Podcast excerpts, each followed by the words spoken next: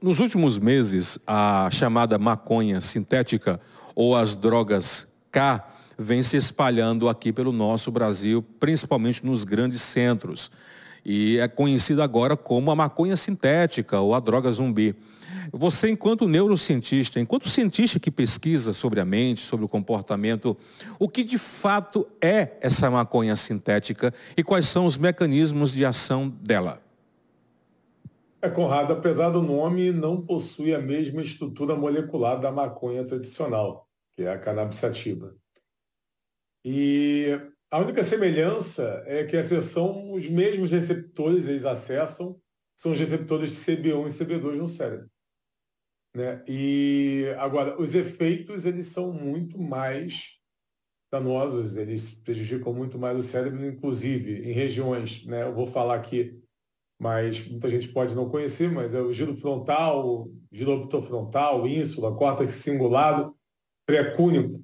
Mas são nomes que muitos não conhecem, mas são regiões de extrema importância. Só para ter uma ideia, Conrado, o diloptor frontal é o senso da integração, modulação das reações viscerais e também participa do aprendizado, da predição de tomada de decisão, baseado no controle da emoção, da recompensa e também nos comportamentos em gerais. É a região do cérebro relacionada à inteligência. Logo, você está afetando a inteligência. É, é, Fabiano, é verdade que essa, essas drogas K elas foram inicialmente desenvolvidas algumas décadas atrás para o tratamento de algumas doenças crônicas? É verdade isso? Não só essas, mas como outras drogas, elas são desenvolvidas com base até mesmo em experimentos, né, numa tentativa de curar doenças. Só que elas acabam sendo utilizadas de maneira errada. Um exemplo, uma, uma, um medicamento, por exemplo, tarja preta, quando ele é utilizado por uma pessoa que precisa, porque tem um déficit, uma deficiência na produção daquela substância, vai funcionar como um mecanismo de regulação. Mas uma pessoa que não precisa, ela vai estar prejudicando o cérebro dela tomando aquela medicação. Isso de maneira mais suave dizendo. Agora imagina você pegar um, algo criado para resolver aquele problema no cérebro, no organismo, e você sintetizar aquilo, você potencializar aquele efeito, você utilizar de maneira diferente do que realmente ele, o propósito dele serviria para ser utilizado. Aí a gente está dizendo de algo que foi criado para benefício, mas que é modificado. E o uso é feito de maneira diferente na, do qual ele foi, ele foi é, processado na época. Né? Essa é a diferença também. Ô Fabiano, quais são os principais efeitos que essa droga causa no, no seu usuário? Essa droga ela vai afetar também o hipocampo. Eu falei do, do giro frontal, mas também o hipocampo que tem relação com a memória. Então, vai prejudicar a capacidade de memorização. E sintomas, agitação, irritabilidade, problemas de concentração, confusão, alucinações, comportamentos violentos, como a gente vê vários vídeos na internet de comportamentos violentos, o que sugere o apelido de zumbi, né? ataques do coração, pressão alta, ansiedade, problemas de insônia, entre muitos outros, né? podendo levar à demência, inclusive, podendo, podendo levar à morte. É verdade que essas drogas K, elas, têm, elas são muito mais fortes do que o crack? Elas, são, elas têm um, um efeito mais a curto prazo em relação aos danos que vai, que vai ocasionar. Isso depende do consumo, isso depende de fatores genéticos em relação ao vício. Então, vamos dizer que a pessoa tem uma predisposição genética ao vício maior do que a outra pessoa. Ela pode ficar muito mais rapidamente viciada naquele, naquele, naquela droga. O que não quer dizer que terão pessoas que podem não ficar viciadas nesse tipo de droga. Esse tipo de droga, elas estão relacionadas com uma facilidade, um facilitismo muito maior ao vício.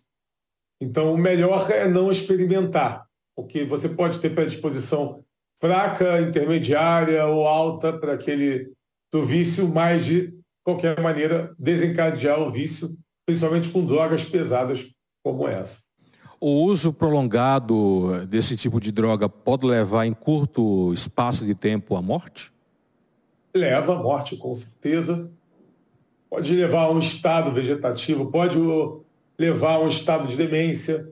Os danos vão ser, serão ocasionados. Isso aí não tem jeito. Uma pessoa que utiliza esse tipo de substância vai causar danos no cérebro.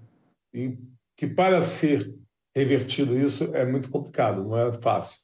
É, por exemplo, peguei um caso de uma pessoa que era viciada em cocaína durante muito tempo e o cérebro dele diminuiu de tamanho, né, regiões importantíssimas para a inteligência e tudo mais. E através do processo de neuroplasticidade, deixou o uso da droga e a pessoa procurou fazer neuroplasticidade com estudo, alimentação, tudo necessário, né, sono, etc. E depois de muitos anos, o cérebro teve um crescimento, mas não chegou ao tamanho ainda que tinha antes de utilizar o uso. A gente está falando da cocaína. Né? Também é uma droga perigosa, obviamente, mas como a gente está falando da droga K, como está dizendo, então é pior ainda.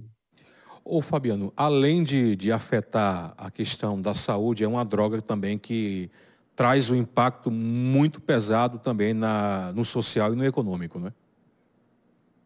Mas o impacto não apenas pelo, pelo fator comportamental, né? as regiões do cérebro atingidas fazem com que você seja uma pessoa é, violenta, uma pessoa que, obviamente, ninguém quer conviver. Né? Ninguém quer conviver com uma pessoa no, no, no estado, né? seja o droga qual for. É, a gente sabe que, por mais leve que seja a droga, você tem o estereótipo do viciado, você tem né, a classe que as pessoas, a sociedade coloca aquele viciado. E, obviamente, uma droga mais pesada que vai causar danos né, visíveis, comportamentais, então você vai ser excluído dessa sociedade. Você vai conviver com um grupo de drogados também e você vai se colocar numa posição de excluído junto com outras pessoas. Fora isso, você está prejudicando o seu cérebro. Então, para você conseguir um emprego, para se manter no emprego ou no estudo, você vai ter, vai, vai ser prejudicado, você não vai ter condições. Por isso que eu sempre digo, o melhor é prevenir, não usar, não experimentar. Por que experimentar? Se sabe que é uma droga perigosa, se sabe o dano que causa, por que cometer esse suicídio antecipado? É, pegando um gancho nisso que você falou, Fabiano, me, me veio a seguinte pergunta: o que, que leva uma pessoa a experimentar as drogas? Uns dizem que está passando por dificuldades, que não aguenta é, a pressão da sociedade, da família, e busca ali na droga uma forma de aliviar suas dores e seus sofrimentos. É isso mesmo? É o primeiro é o primeiro é a primeira razão que motiva uma pessoa a usar a droga ou existem outros fatores que realmente predispõem a pessoa a buscar esses meios ilícitos, essas drogas pesadas para tentar sair da sua realidade? Conrado, é uma pergunta que caberia um debate prolongado, porque você tem diversos fatores que podem influenciar, entre eles o fator genético, a predisposição genética daquela pessoa, não apenas a condição do vício, mas a condição relacionada a transtornos mentais, relacionada à depressão. A gente tem o fator educação, essa distância, esse distanciamento dos pais com os filhos, os pais que não estão dando a devida atenção aos filhos, não generalizando, claro, mas sabemos que essa, vivemos numa sociedade em que os pais estão mais preocupados consigo mesmo, preocupados com o momento que estão ali na rede social preocupados com a sua publicação, menos preocupados com os filhos, não dando a atenção devida desde o processo importantíssimo da criação, que é desde a gestação. A gente tem as influências na escola, as escolas em si, que hoje são um comércio, estão menos preocupados com a educação dos alunos e sim com a venda da matrícula, com a venda da mensalidade. A gente tem a rede social os danos da rede social são muito graves. O, o TikTok, por exemplo, um aplicativo amaldiçoado que surgiu para prejudicar o cérebro das crianças e dos jovens. Né? A rede social como um todo é projetada de forma neurocientífica, de maliciosa, né? eu chamo de neurociência maliciosa, para que você seja um viciado, para que você seja um dependente daquilo. e você vai pagar impulsionamento, você vai é, fazer com que tenha audiência, você vai fazer com que a publicidade queira investir naquele aplicativo. E aí a gente se torna refém de uma cultura de rede social, que é uma cultura narcísica, onde todos querem aparecer, serem vistos, uma cultura que arremete à solidão e com a solidão as pessoas querem ser vistas mais ainda no meio virtual. Isso faz com que a gente tenha aí um narcisismo patológico na nossa sociedade, essa necessidade de aparecer, que tem relação com vício, que tem relação com as mesmas regiões do cérebro do vício, que tem relação com o uso de substâncias, já que essas pessoas se colocam numa depressão, numa tristeza. Então, acaba aumentando aí a vontade, a necessidade de utilizar isso. Não apenas isso, escrevi há pouco tempo sobre os neurônios espelhos, e desde pequeno a gente copia os pais, os adultos, e os neurônios espelhos eles existem, e no final das contas você acaba se espelhando naquilo de ruim né, que a outra pessoa faz. É até uma razão para esse coletivo de ataques nas escolas, que a pessoa vê o outro fazendo, acaba querendo fazer também. Neurônios espelhos relacionados a um cérebro modificado, alterado, diminuído, prejudicado, e vai fazer com que tenha atitudes incoerentes. Tem relação com a região frontal do cérebro, menos desenvolvida, relacionado a essa cultura de rede social que a gente vive, e uma, re, uma região frontal menos desenvolvida, região responsável pela tomada de decisão, pela, pela prevenção, pela coerência dos fatos, é, região responsável para poder buscar as memórias de tudo que se passou durante a vida. Então, imagina essa região prejudicada, a região temporal também do cérebro prejudicada, e aí você acaba por não buscar as ideias, você acaba por não ter ideias e não ter pensamentos preventivos, coerentes, e aí comete atitudes incoerentes. Fabiano, essas pessoas que, que entraram na droga, estão na droga, como agir em relação a essas pessoas? É uma responsabilidade do, da saúde, da população, da família? Como agir com essas pessoas que, infelizmente, se já se tornaram dependentes da droga, principalmente essas tão pesadas? Eu vou falar com base numa opinião pessoal. O problema ele começa na própria família, porque se aquela pessoa ela se deixou levar pela droga, então tem um problema ali dentro de casa, na criação, no cuidado. É, por mais que, falando agora como um estudante de genética, de genômica que eu sou, até se a gente falar em relação à própria genética, é uma condição da própria família, a genética. Então, mas não entrando por isso, mas a própria educação e o segmento dessa educação dentro de casa, a preocupação dos pais em relação à escola, o acompanhamento do que o filho está fazendo na escola, o que está acontecendo, essa conversa com os filhos, essa preocupação em perguntar para os professores os educadores, o que está acontecendo ali dentro também. Ou seja, tem um acompanhamento em toda a vida, desde que a criança nasce. Aliás, desde a gestação, no que a mãe se alimenta, como a mãe se alimenta. Se a mãe ela se estressa, se a mãe está sobrecarregada no momento que ela tem que estar tá ali cuidando da, daquela criança que está gerando. Ao nascimento em si, e como a mãe cria essa criança, como o pai cria essa criança junto da mãe. Então, a gente tem que começar a analisar por aí da onde vem a priori da responsabilidade. O governo ele entra depois porque nós pagamos impostos.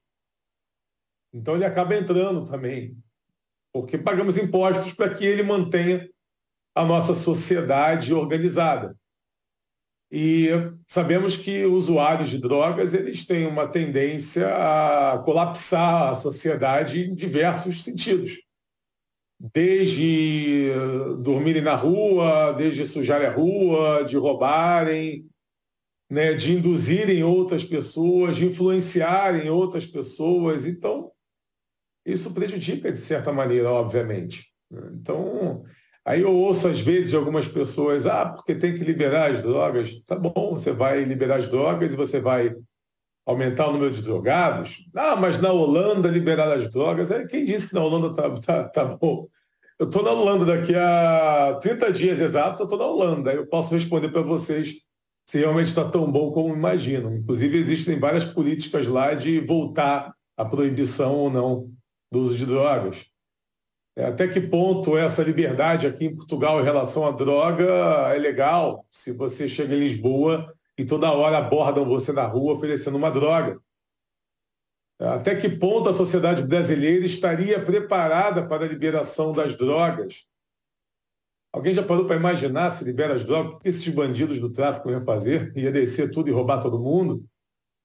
E será que um Brasil onde as pessoas têm um nível de ansiedade tão grande, será que não iriam buscar mais as drogas?